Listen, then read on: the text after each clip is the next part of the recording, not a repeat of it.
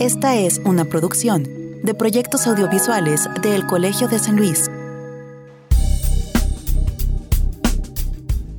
Desde la consumación de la Revolución cubana en 1959, el régimen que gobierna la isla ha estado en constante tensión en sus relaciones internacionales debido a sostenidos embates intervencionistas principalmente desde Estados Unidos. Esto ha llevado a Cuba a adoptar cercos mediáticos e informativos que, de acuerdo a su discurso, protejan la soberanía del pueblo cubano y los intereses de la revolución.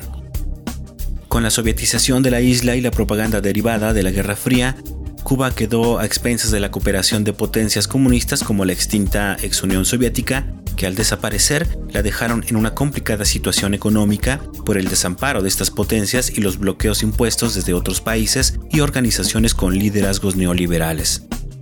Esa burbuja mediática e ideológica a la que se ha recurrido para controlar a sus habitantes ha tenido su proceso natural de desgaste, lo que ha llevado a algunas voces señaladas como disidentes a buscar una válvula de escape al descontento social que se vive en Cuba por su complicada situación. Algunas de estas voces se han manifestado históricamente a través del arte o la literatura y el periodismo independiente, muchas veces proveniente de cubanos que salieron de la isla para poder externar estas críticas.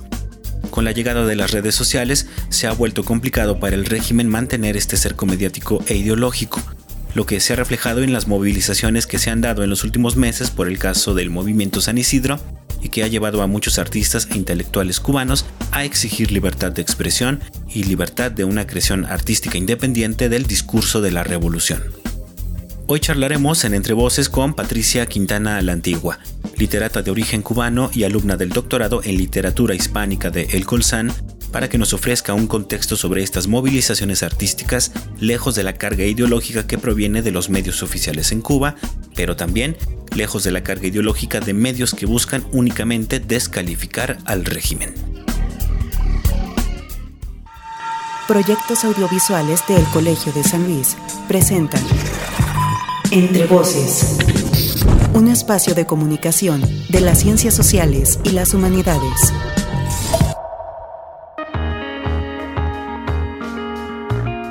Hola, bienvenidos todos a este nuevo episodio de Entre Voces, el espacio de comunicación de las ciencias sociales y las humanidades del Colegio de San Luis, Centro Público de Investigación del el CONACYT. Yo soy Israel Trejo y me da mucho gusto el que nos reciba, ya sea a través de Radio Universidad, en nuestras transmisiones en vivo los jueves por la tarde, o a través de la radio del Colmich, donde tenemos una retransmisión los viernes en la mañana. Ahora, si nos está escuchando ya en la versión podcast de estas entrevistas a través de Spotify o de Mixcloud, pues también eh, les saludo con mucha gratitud por estarnos escuchando. Como ya lo escuchamos en la introducción, hoy hablaremos sobre Cuba. Eh, supongo que varios por aquí eh, nos hemos enterado a través de eh, algunos medios internacionales sobre estas movilizaciones que están ocurriendo pues ya desde finales del 2020 que están encabezadas pues por algunos intelectuales y algunos grupos de artistas en, La Habana, eh, proveniente del desalojo de unos huelguistas por el movimiento San Isidro, una historia que seguramente algunos por acá le han dado seguimiento. Bueno, se han desprendido otro tipo de movilizaciones que tal vez para muchos puedan ser atípicas, eh, de acuerdo de pronto a la severidad con la que actúa el régimen cubano eh, con las eh, disidencias, pero que están llamando precisamente eh, la atención a través de las redes sociales o a través de videos que empiezan a circular, dado el acceso que tienen ya pues varios cubanos y cubanas precisamente a, las tecnologías en, redes sociales. Entonces, para no quedarnos con una información muy superficial, y digamos únicamente con lo que nos llega tanto de los medios oficiales en Cuba como de varios medios que también los hay eh, que buscan este, atacar precisamente al régimen cubano. Invitamos hoy a Patricia Quintana, a la antigua alumna del doctorado en literatura hispánica del Colsan. Eh, pero quien además eh, es cubana y ha estado involucrada en algunos momentos también en, los movimientos artísticos en, la isla, a que nos ponga un poco en contexto, ¿no? Que hay detrás de toda esta información que a veces nos llega de los medios. Entonces va a ser una, una charla muy interesante para la cual lo voy a invitar a que nos acompañe durante eh, los siguientes minutos. Pero antes de, iniciar con la charla eh, como tal, eh, lo invito a que conozcamos un poco más de nuestra invitada en la sección de reseña.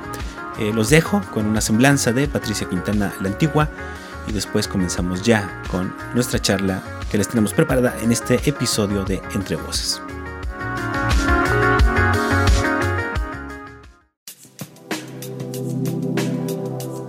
Patricia Quintana la Antigua, originaria de Varadero, Cuba, es investigadora y crítica literaria, licenciada en Letras por la Universidad de La Habana.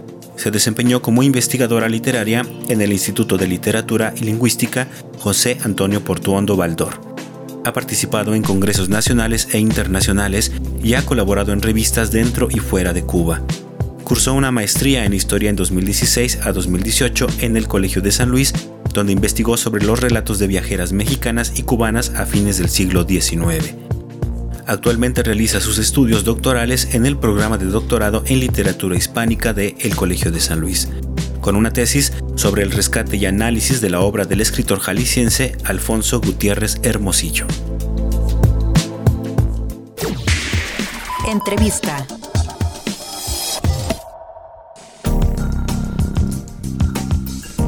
Tengo ya conmigo a Patricia Quintana la Antigua, alumna del doctorado en eh, literatura hispánica del Colegio de San Luis. Ella es de origen cubano y bueno, nos interesaba mucho charlar eh, con ello porque eh, nos llega algo de información sobre estos movimientos que se están dando ahora en Cuba, encabezados principalmente por la comunidad artística pero siempre es bueno conocer pues de primera mano desde una perspectiva mucho más cercana sobre estos asuntos. Es que Patricia, de verdad, mucho gusto, gracias por aceptar esta charla para toda la gente de Entre Voces.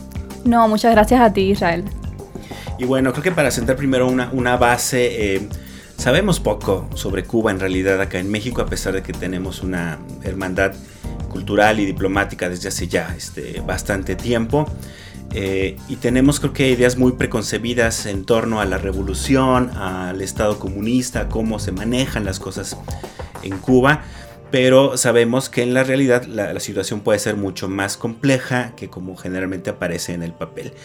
En este sentido, eh, para partir un poco y hablar de cómo es el arte en Cuba, eh, cómo se, se, gestiona precisamente la, la producción artística en Cuba, eh, tomando en cuenta que tiene una relación pues eh, íntima con el Estado y con la Revolución Cubana.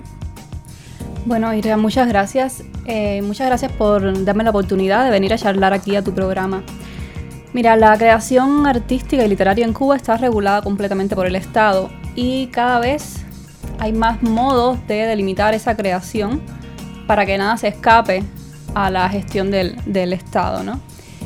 Y precisamente yo quería hablar un poco sobre eso, sobre cómo eh, ciertos grupos de artistas e intelectuales han querido, han, visto una grieta y una forma de deslindarse de eso y de pedir eh, espacios propios de creación independiente, independiente del Estado, por supuesto, y cómo eso ha generado una serie de molestias en las instituciones oficiales culturales. Recientemente el panorama artístico en Cuba ha estado bastante efervescente por una situación que se dio en noviembre del año pasado, cuando un grupo, un, movimiento de eh, artistas, periodistas, escritores, profesores universitarios, entraron en una, decidieron entrar en una huelga de hambre, precisamente para pedir la liberación de un artista eh, que solo había cometido el delito de expresar su opinión libremente.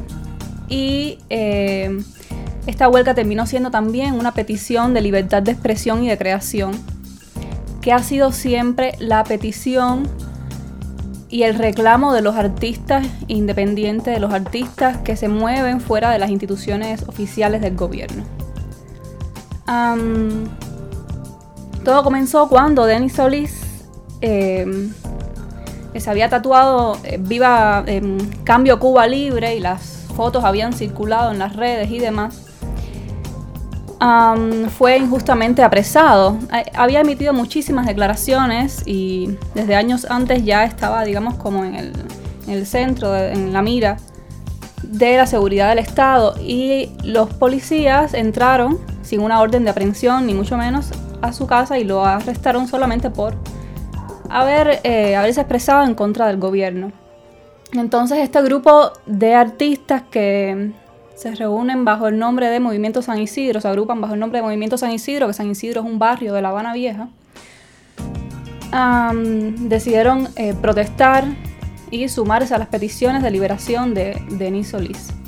Esto sucede en medio de eh, una serie de, de, actos represivos, más represivos aún, que había estado eh, llevando a cabo el gobierno. A finales de 2018, el gobierno de Cuba había lanzado un decreto ley, el número 349, que además regulaba la libertad de expresión en el ámbito artístico cubano. O sea, la regulaba aún más, no es que no estuviera regulada. Decía que eh, ya se penalizaría la divulgación de materiales que bajo un supuesto ropaje artístico eh, fueran lesivos a la moral, a la ética, a las buenas costumbres y demás. Y que respetaran eh, símbolos patrios, efectuaran actos discriminatorios por el color de piel, orientación sexual, etc. Eh, lo que sucede es que esto aparece antes incluso de que se aprobara la constitución, que estaba prevista para aprobarse a inicios de 2019, y a finales de 2018 aparece este decreto ley que regula aún más la creación artística y los límites de la libertad de, expresión y provoca, por supuesto, una, provoca una respuesta de los artistas independientes cubanos porque el decreto ley estaba eh, censurando aún más la libertad que tanto ellos eh, han pedido, ¿no? Y la creación independiente, etcétera.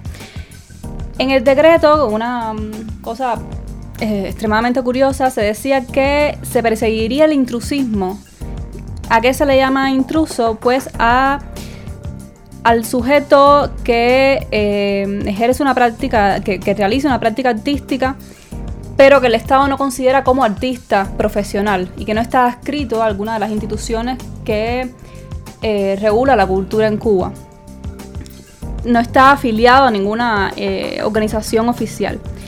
Supuestamente estas regulaciones buscan proteger la defensa de la vanguardia cubana, pero bueno, eh, siempre hemos sabido que las vanguardias lo que han hecho es desafiar los límites del arte profesional, ¿no?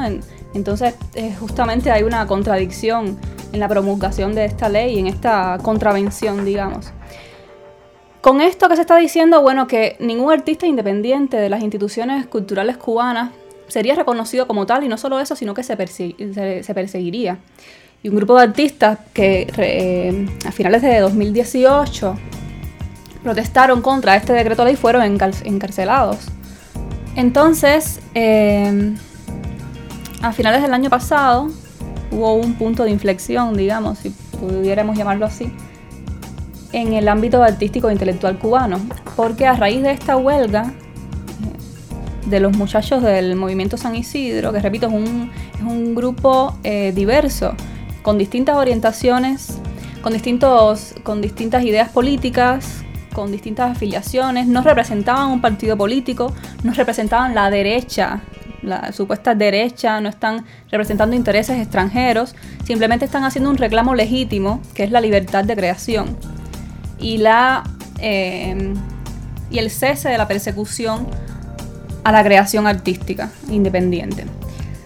A esto le siguió el 27 de noviembre eh, un plantón frente al Ministerio de Cultura donde a un grupo, primero un grupo eh, pequeño de jóvenes escritores y artistas se le, se le fueron sumando otros y llegó a ser un plantón eh, bastante grande donde estaban pidiendo un diálogo con los funcionarios del Ministerio de Cultura y después de horas de estar ahí sentados exigiendo que se les escuchara, fueron atendidos por el viceministro de Cultura y eh, pidieron básicamente un diálogo, un diálogo de la, eh, un diálogo donde pudieran ellos expresar eh, todas las críticas.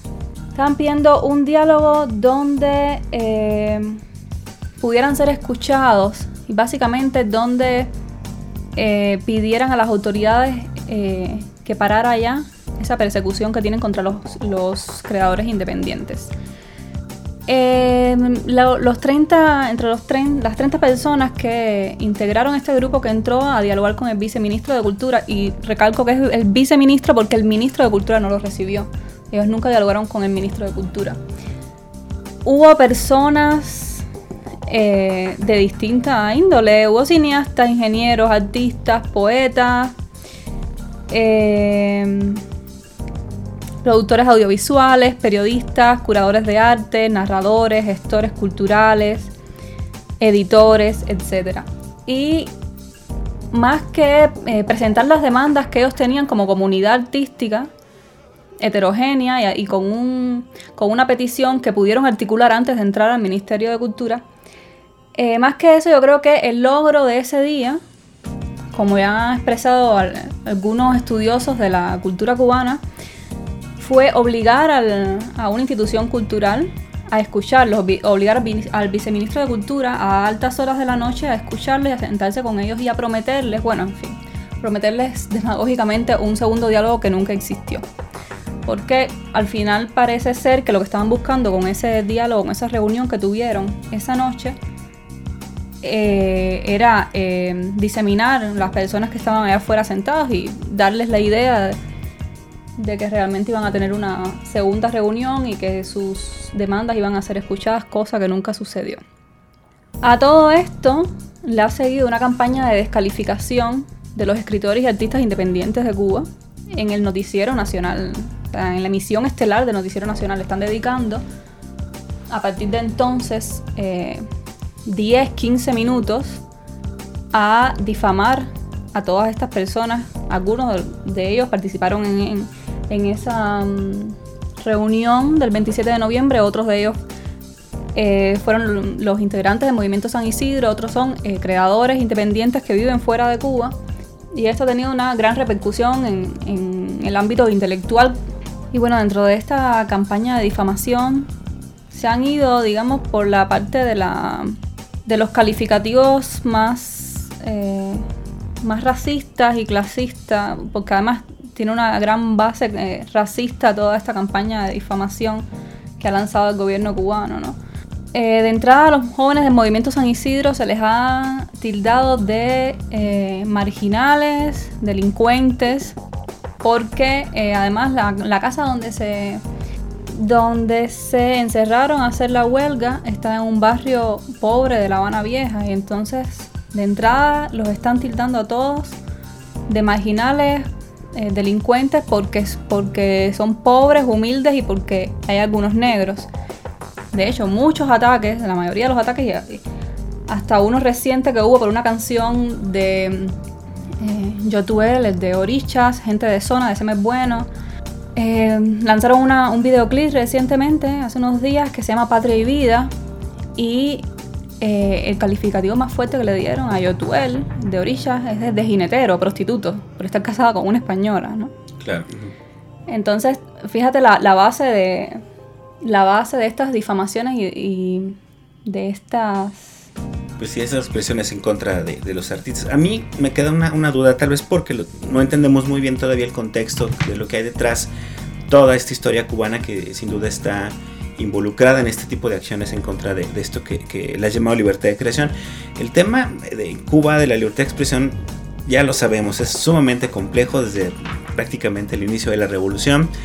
Y por ese mismo tema y por una cuestión de derechos humanos, Cuba vive en una constante tensión con el exterior, ¿no? Sobre todo, principalmente con Estados Unidos, que ha tenido pues varias, sí, políticas también intervencionistas en, en, la isla. Pero en este sentido, Patti, estos artistas independientes, ¿por qué representan para el Estado un riesgo? Si me entiendes, ¿qué diferente tienen, digamos, a los artistas oficiales, por así llamarlos, eh, que de pronto les resulta peligroso que tengan esta libertad de, creación? O bueno, al menos para ellos, ¿no? Yo creo que más bien eh, el malestar del Estado viene del hecho de que se escapan de su control. Porque también hay, em, artistas intelectuales oficiales que hacen críticas al gobierno. Claro que en, estas circunstancias ahora es muy peligroso hacerlo. Y hay muchos que eh, se han abstenido de opinar sobre, sobre estos hechos que están ocurriendo en Cuba porque temen por su suerte personal. Y es completamente válido, por supuesto.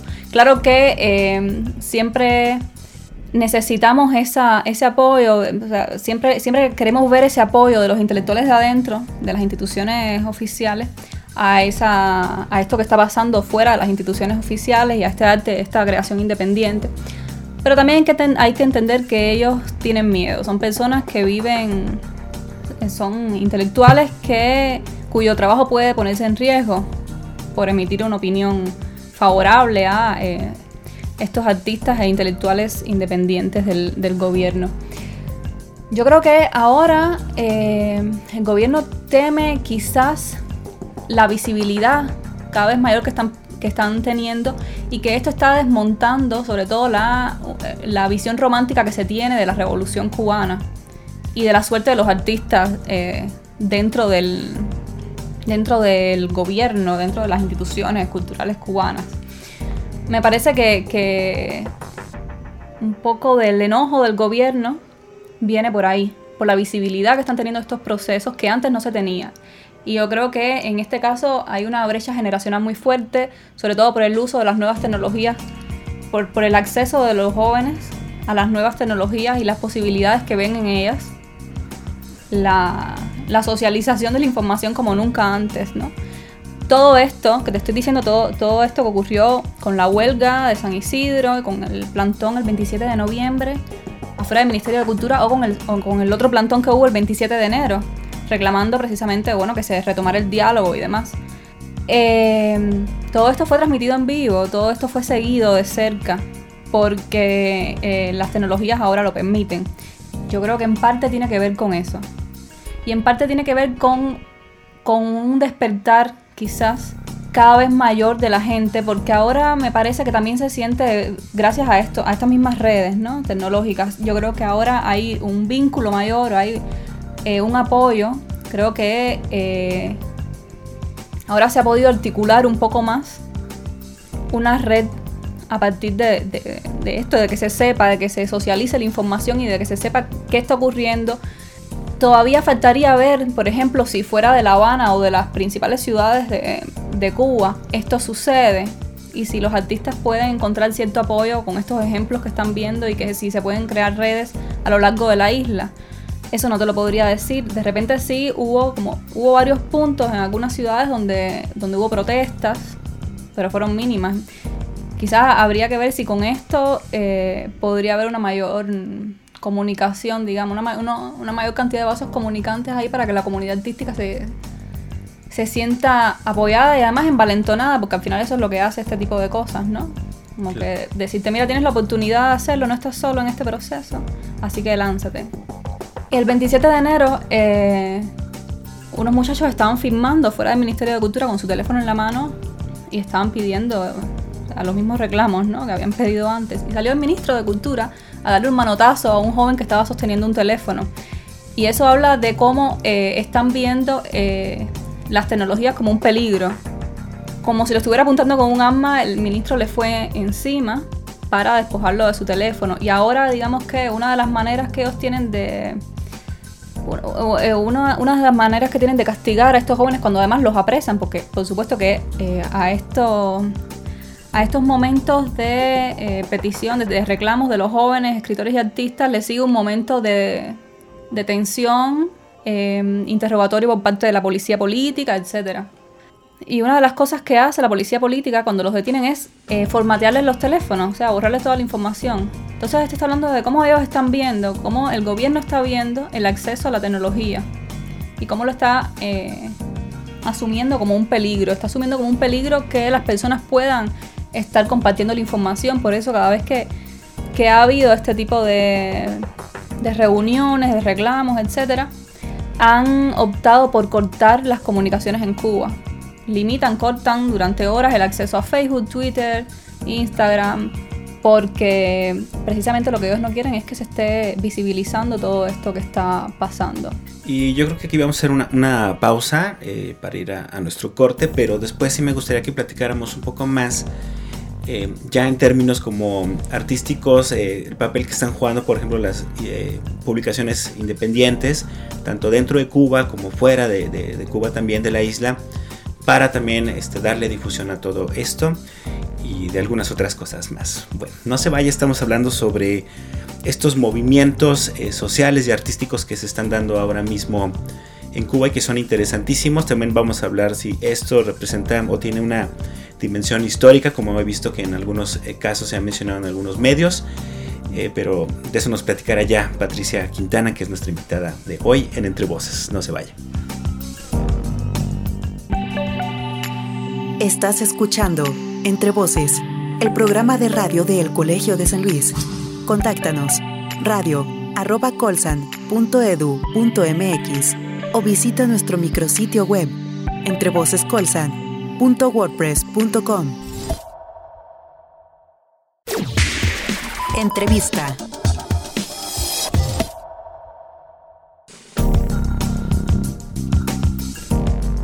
Regresamos a Entre Voces, el espacio de comunicación de las ciencias sociales y las humanidades del Colegio de San Luis. Les saluda nuevamente Israel Trejo, muchas gracias por seguirnos escuchando, ya sea a través de Radio Universidad los jueves por la tarde, a través de la radio de Colmich los viernes en la mañana o si nos escuchan ya también en la versión podcast de esta entrevista en Spotify y en Mixcloud.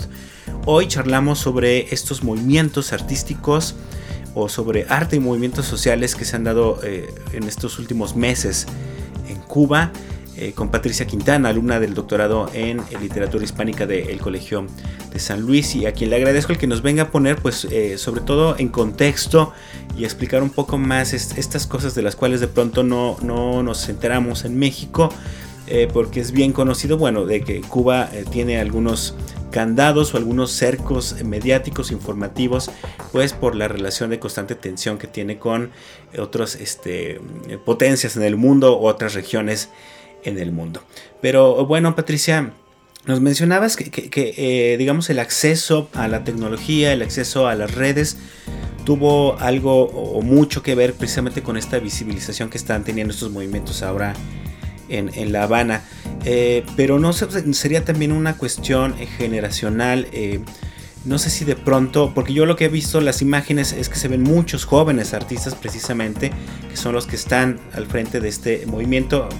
Eh, también por ahí, bueno, hemos visto a Tania Bruguera o otro tipo de artistas ya un poco más este, consolidados, por así decirlo. Pero es un asunto generacional o, antes en algún otro momento ya había habido también tensiones entre el Estado y pues no sé si la comunidad artística o, u otro tipo de movimientos en, la isla. Qué bueno que lo mencionas porque eh, sí, hay una brecha generacional, hay una... Se trata también, por supuesto, de un reclamo de jóvenes en su mayoría. Pero eh, esto siempre ha existido a lo largo de, la historia de la revolución cubana, bueno, del gobierno cubano, post 59. Lo que sucede es que las demandas se modifican quizás en función del contexto que se esté viviendo, que esté viviendo la comunidad artística e intelectual cubana. Justamente eh, uno de los fines del gobierno siempre ha sido eh, controlar la producción artística e intelectual de Cuba, ¿no? Como gobierno totalitario que es. Y desde inicios del triunfo de la revolución, eh, sin la existencia de decretos ley, de una constitución, porque bueno, no tuvimos una constitución hasta 1976, Siempre se ha controlado y se ha limitado la producción artística en, en función de lo que requiriera el gobierno en cada momento. Justamente uno de los grandes momentos de este diálogo entre artistas y, el gobierno, autoridades, digamos, fue palabra a los intelectuales, que fue una reunión que sostuvo Fidel con algunos intelectuales en 1962 en la Biblioteca Nacional de Cuba, a raíz de la censura de un documental, el documental PM, a inicios del triunfo de la revolución. Bueno, estamos hablando de los primeros años, imagínate. Y justamente en 1962 Fidel estaba diciendo a los artistas dentro de la revolución todo contra la revolución ningún derecho, ¿no? Contra la revolución nada. Y yo creo que lo que se dio entre este momento y eh, la década del 70 es un poco lo que hemos estado viviendo de otra forma en estos meses. Y no, no solo en estos meses, sino desde años anteriores, porque te mencioné el decreto ley 349 que es del 2018.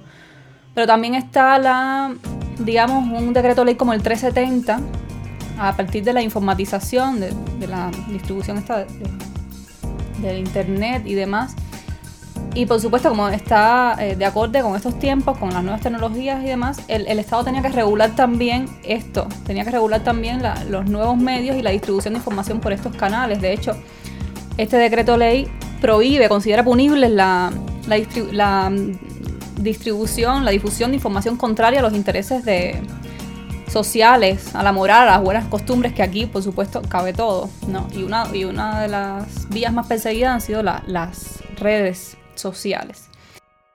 Esto, bueno, porque se trata de un momento distinto, pero, pero a inicios de la revolución, pues el, el gobierno estaba marcando las pautas de lo que quería que fuera la política cultural del país. Política cultura, cultural que estuvo definida durante mucho tiempo por las palabras de Fidel, por discursos de Fidel.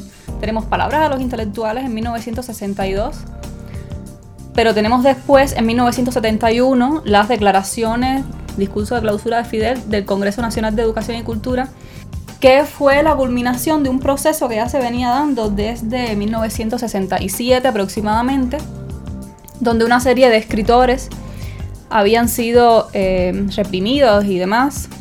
Eh, esto se remonta incluso al caso Padilla, que es como famoso, como, como eh, emblemático, podríamos decir. Sí, ajá, emblemático. Como se reconoce esto, lo que sucedió con el poeta Eberto Padilla, que había recibido un premio en el 68, el premio de la Unión de Escritores y Artistas de Cuba por su poemario Fuera de Juego, pero que anteriormente había defendido un artículo de una novela de Guillermo Cabrera Infante, que había recibido el premio Biblioteca Breve, pero entonces como eh, Cabrera Infante eh, supuestamente era un escritor que iba en contra de los intereses de la revolución y Padilla había salido en su defensa, eh, Padilla además estaba haciendo, que además era el, el vicedirector del Consejo Nacional de Cultura de ese momento. Entonces Padilla ya estaba considerado como un elemento delicado, como un escritor eh, dudoso, de dudoso compromiso con la revolución. En el año 68 el premio UNEAC, además, eh, los integrantes del jurado cambiaron y, demás. Eh, incluso el jurado emite un voto razonado donde defiende el poemario de Padilla por, por sus valores literarios, sus valores estéticos. Además, en, el género de teatro fue premiado eh, Antonio Arrufat por su obra Los Siete contra Tebas, donde eh, hay una pugna entre dos hermanos por el poder en la ciudad. Y entonces fue leído como que aludía directamente a los Castro. Y fue también motivo de polémica en ese momento. Eh, este, este contexto del 68 y lo que estaba sucediendo con la premiación de estas obras hablaba un poco de, la necesidad de control y de la definición de una política cultural cubana muy represiva, eh, donde todo debía ser dentro de los límites de lo que ellos habían establecido como lo correcto. Si la revolución le estaba poniendo todos los medios a su disposición a los escritores y artistas, ellos entonces no podían ir en contra de sus intereses y no un poco como consentirlos para que no se salieran del huacal, como decimos en México. Sí, exacto. En ese momento fue. No fue tanto así, pero se podría decir que sí. Entonces eh, fue un clima muy desfavorable para la libertad de expresión. En 1971, el eh, en la declaración final del Congreso Nacional de Educación y Cultura, bueno, en su discurso final, Fidel Castro dijo abiertamente que solo podían participar del proceso cultural los escritores revolucionarios y ya ahí cerraba filas y eh, digamos que rechazaba toda creación que viniera de artistas que se opusieran al, régimen, que lo criticaran, que no crearan en función de la nueva sociedad esa que se pretendía construir. Pero más adelante, en 1976, cuando se redacta la constitución cubana, en uno de sus artículos se dice que eh, la política cultural cubana se fundamenta en el ideario marxista y martiano y además eh, promueve la libre creación artística siempre y cuando su contenido no sea contrario a los intereses de la revolución. Y entonces lo que estamos viendo es un proceso que ahora mismo se ha condensado en unos pocos meses en lo que con, esto con estos actos que han ocurrido en Cuba, ¿no? Tenemos un periodo de censura por eh, manifestaciones artísticas y literarias contrarias a los intereses de la revolución, que, critican o se oponen abiertamente al gobierno, que son, que son realizadas por entidades independientes que no se adscriben a una institución oficial cubana. Y eh, a esto le sigue la imposición de una ley para censurar oficialmente, para, ejercer la censura de forma oficial y para eh, cercar, digamos, limitar eh, el marco de la creación artística e intelectual.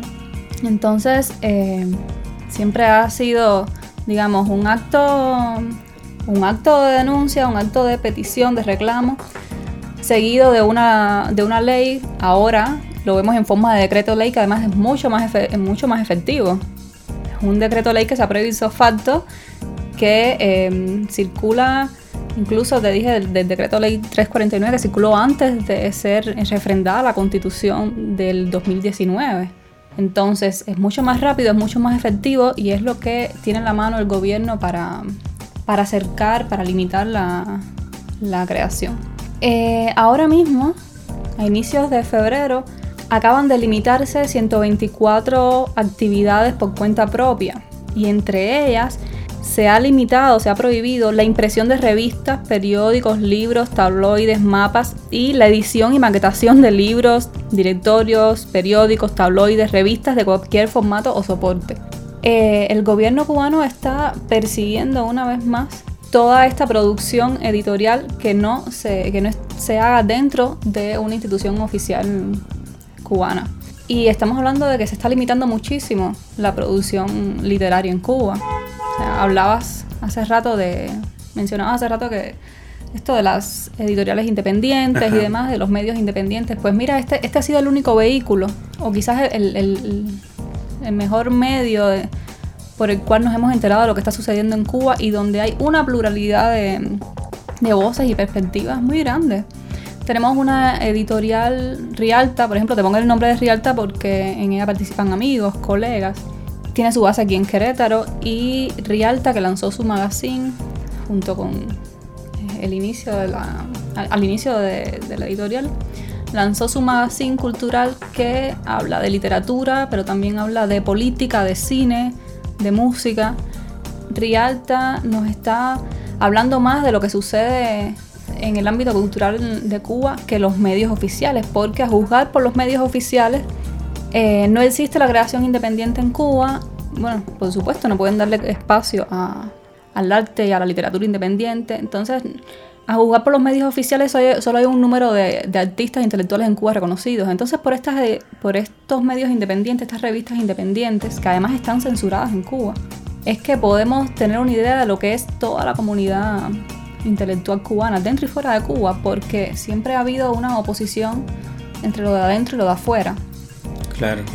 Y por supuesto que siempre, siempre ha estado relacionado con esto de. Con, esta narrativa de la que ha echado mano el gobierno de la oposición Cuba, imperialismo yanqui. El intervencionismo, ¿no? El intervencionismo. Entonces, para el gobierno todas estas, todos estos medios independientes están financiados por la CIA y son blanco fácil, me imagino, estas acusaciones, precisamente porque la mayoría radican en, el extranjero, ¿no? Claro.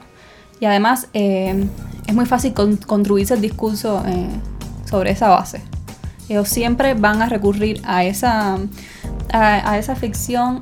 Pues sí, de los intentos intervencionistas. De los intentos intervencionistas, del financiamiento externo, todos estos, de hecho, eh, con los, los muchachos del Movimiento San Isidro, los jóvenes del Movimiento San Isidro, se dijo que estaban financiados por la CIA y, que tenían vínculos con células terroristas. Y yo digo, bueno, si el gobierno hubiera sido capaz de probar eso, ninguno de ellos estuviera libre ahora mismo. Ni a Denis Solís, por el que iniciaron los reclamos de la huelga de noviembre del año pasado, no le hubieran dado solo eh, tan corto tiempo de prisión, ¿no? Digo, al final es, es muy contradictorio porque están diciendo que estos grupos están financiados por la por la CIA y por organizaciones eh, anticubanas y demás de Estados Unidos. Pero también están diciendo por otro lado que son pobres, que son marginales y estamos viendo que son de clase humilde y demás. Entonces, bueno, hay, creo que mucha gente debe estar cuestionándose, bueno, ¿qué sucede con este discurso contradictorio que ellos están sosteniendo? Donde realmente no se, no se comprueba este supuesto financiamiento que están recibiendo con las condiciones en las que viven y las que tienen que realizar sus obras y demás. ¿no? Eh, yo recuerdo a raíz de lo del caso Padilla, un análisis de Roger Reed del 89 donde decía que el caso Padilla había tenido al menos cinco consecuencias. Estaban la que Padilla había devenido una figura internacional, que algunos intelectuales extranjeros se habían alarmado por lo que había sucedido en Cuba, que muchos escritores cubanos eh, cayeron en las desgracias, que se hicieron llamados más explícitos a la politización de la cultura en Cuba y que se vivió un periodo de autocensura. Comenzó la autocensura de los creadores. Y yo creo que un poco eh, eso lo podemos ver ahora de modo diferente. Y claro que ahora la, digamos que la proyección internacional de estas figuras que han protagonizado digamos los sucesos del movimiento San Isidro del, o del movimiento o de los reclamos al Ministerio de, Cultura el 27 de noviembre o el 27 de enero, digamos que eh, esa proyección ha estado propiciada por las redes, ¿no? por las nuevas tecnologías, por la, por, la, por la facilidad con la que se puede transmitir la información por las redes sociales. Pero todo lo demás yo creo que, que se ha mantenido un poco igual y estamos viendo un escenario, si no paralelo, muy parecido. O sea, ¿crees que más o menos va para allá otra vez la autocensura o...? La autocensura yo la veo más por la parte de los intelectuales que sí están comprometidos con el régimen, que participan de las instituciones oficiales cubanas y que realmente temen por su suerte personal. Pero sí, claro, hay, hay un gran silencio de parte de la comunidad intelectual que vive en Cuba, la comunidad intelectual que pertenece a las instituciones oficiales del gobierno y que vive en Cuba. También, bueno, eh, debería haber un poco más de respaldo, un poco más de, pronunciamiento de em, gobiernos de izquierda o de intelectuales de izquierda fuera de Cuba, porque de nada sirve, o sirve de muy poco, que gobiernos de derecha con políticas, con, campañas antiabortos y antiderechos LGBT y demás, se estén pronunciando a favor de eh, estén... sería como una suerte de oportunismo en todo caso. Sería oportunismo, o sería eh, apoyar cualquier manifestación que se pronuncie contra el gobierno sin importar cuál, sin, sin, creer realmente en ella y sin saber realmente de qué va. Pero bueno, sí, yo creo que, que un poco esas consecuencias que veía Roger Reed para el caso Padilla, eh, creo que se pueden ver ahora en este contexto, claro con las actualizaciones que lleva, de un 2021 en la que Cuba está, eh, tiene, eh, tiene acceso una buena parte de, la población a las nuevas tecnologías, a las redes sociales y en las que, eh, por supuesto, estamos viendo que hay una mayor politización, hay un cierre de filas de parte del gobierno cubano y hay una represión porque hay un miedo, hay un miedo a esta visibilización que ha tenido, que han tenido estos procesos que no lo habían tenido antes. Yo creo que no hay un, no creo que exista un miedo a, que se derroque el régimen, ni mucho menos, porque no tienen los medios para hacerlo, porque realmente estamos hablando de grupos de intelectuales y artistas que están reclamando libertades, están haciendo reclamos legítimos de ejercer su derecho a la libertad de expresión. No estamos hablando de grupos políticos, un golpe de Estado. Ah, bueno, esto, esto, es otra cosa que lo han llamado un golpe blando, ¿no? Claro dentro de toda, dentro de toda esta ficción que se construyó el gobierno de Cuba para transmitirle a las personas, a la mayoría de, seguidores que tienen y que ven los canales oficiales de la televisión que ven el noticiero, han estado hablando o estuvieron hablando de un golpe blando que estaba por el gobierno de Donald Trump, ¿no? Entonces eh, siguen recurriendo a esa narrativa porque es la única que tienen y porque es la que la gente, la que piensan que la gente entiende. Entonces la gente ha estado durante muchos años escuchando esa oposición Cuba-Estados Unidos.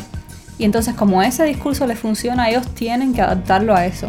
Por eso le dedican tanto tiempo en el noticiero a estar eh, anexando estas, a, estar encontrando vínculos entre estos medios independientes, dígase Rialta, pero también el estornudo, el toque, qué sé yo, con eh, organizaciones de derecha. O sea, se volvió ya un asunto propiamente propagandístico. Sí, sin duda. Oye, y bueno, ya se nos terminó el tiempo, nos queda todavía un minutito más. Eh, tú de plano, Patricia, y esto ya es más como una, opinión personal, ¿no ves posible también cierta apertura para el diálogo entonces por parte de, del Estado? Si, si realmente no están poniendo en riesgo el régimen o algo por el estilo, no podrían hasta cierto punto dar su mano a torcer y sí otorgar como ciertas libertades de creación a, partir de, estos movimientos tan pujantes que estamos viendo en los últimos meses? No, no lo veo. Sobre todo porque para que exista una negociación debe haber un reconocimiento de ambas partes, ¿no? Y el gobierno nunca va a reconocer que hay un grupo de, intelectuales y artistas que se oponen a ellos, que se oponen al régimen que hay en Cuba, que quieren eh, ejercer su derecho a crear fuera de las instituciones oficiales del gobierno. Entonces yo creo que una negociación como parte de eso, parte de reconocimiento, parte de respeto y de parte del gobierno nunca lo va a haber. No creo que, lo hagan, no creo tampoco que les interese.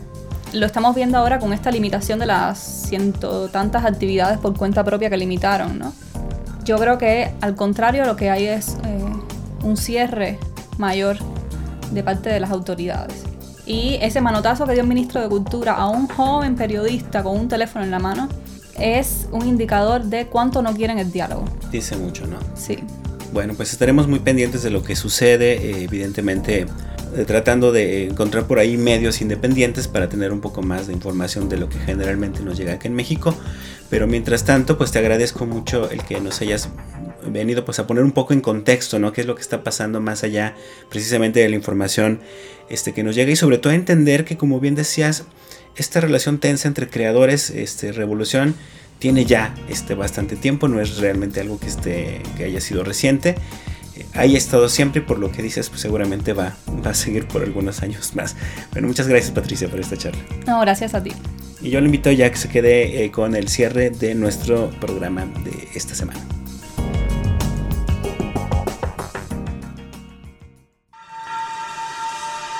Esto fue Entre Voces, espacio de comunicación de las ciencias sociales y las humanidades. Producción, proyectos audiovisuales del Colegio de San Luis. Conducción y contenidos, Israel Trejo Muñiz. Realización, Lucero Negrete Espino.